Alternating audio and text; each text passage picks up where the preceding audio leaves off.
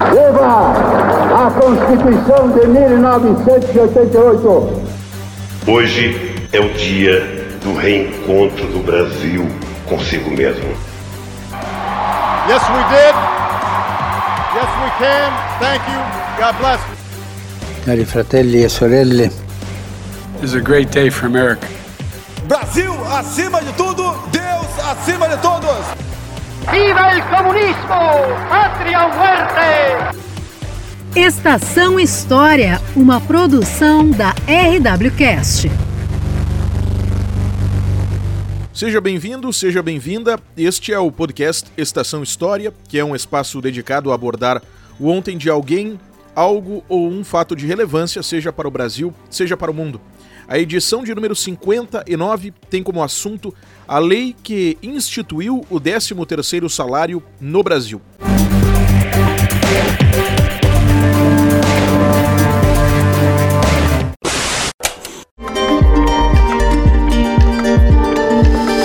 Havia mais dinheiro no bolso de muitos brasileiros no final do ano de 1962, em relação ao que era o padrão da época.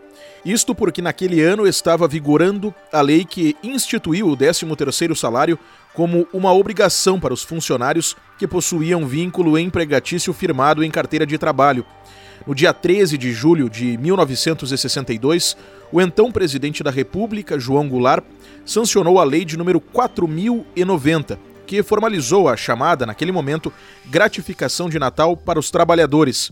Era um texto pequeno, porém muito importante para a vida financeira de milhares de famílias, que tornava lei o seguinte: Artigo 1. No mês de dezembro de cada ano, a todo empregado será paga pelo empregador uma gratificação salarial independente da remuneração a que fizer jus. Primeiro parágrafo. A gratificação corresponderá a um dozeavos da remuneração devida em dezembro, por mês de serviço do ano correspondente. A lei do 13º salário também previa que se ocorresse rescisão sem justa causa do contrato de trabalho, o empregado receberia a gratificação devida nos termos da legislação calculada sobre a remuneração do mês da rescisão. A proposta de criação do pagamento extra foi feita pelo então deputado federal Arão Steinbrut, do PTB, do Rio de Janeiro. Milhões de famílias puderam contar com a renda extra a partir daquele final de ano. O Brasil, inclusive, vale destacar, tinha uma população significativamente menor do que atualmente em 2022, quando se completam 60 anos da sanção daquela lei. Na época, conforme apontam informações divulgadas pelo IBGE, que é o Instituto Brasileiro de Geografia e Estatística, a população nacional em pouco superava os 35 milhões, cerca de dois anos antes, em 1960. A cargo de comparação, o estado de São Paulo teve população estimada, no ano de 2021, em 41 milhões de pessoas, enquanto que a brasileira em 213 milhões. Ou seja, atualmente este estado tem população superior à estimada para o país naquela época.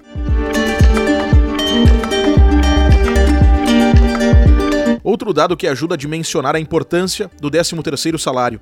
Em dezembro de 2021, por exemplo, a estimativa do DIEESE, que é o Departamento Intersindical de Estatística e Estudos Socioeconômicos, era de que o 13º injetaria cerca de 233 bilhões de reais na economia nacional.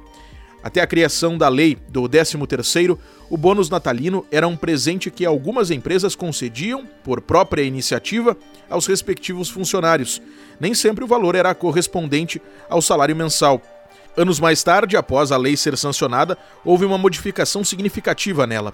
No ano de 1965, já no contexto da ditadura militar, uma nova lei, a 4749, determinou que a gratificação deveria ser paga até o dia 20 de dezembro de cada ano. Ela foi sancionada pelo então presidente da República, Humberto Castelo Branco. Em 1962, após festejar o bicampeonato mundial obtido pela seleção brasileira de futebol masculino em junho, o motivo para celebrar foi mais dinheiro no bolso por parte das famílias brasileiras. Verba esta que chegaria a partir daquele momento no 12º mês de cada ano.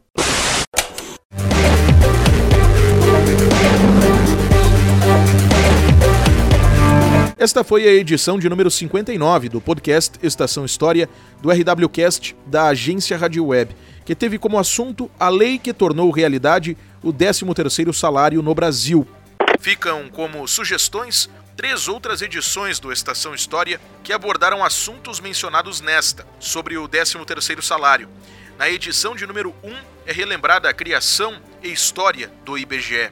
Na 28, a morte e trajetória do ex-presidente do Brasil, João Goulart. E na 55, o bicampeonato mundial da seleção brasileira. Acompanhe o RWCast, onde semanalmente, às quartas-feiras, vai ao ar uma nova edição do Estação História. Até a próxima recordação. O Estação História teve apresentação e roteiro de Diego Brião. Esta edição está disponível no rwcast.com.br e nos principais agregadores de podcasts.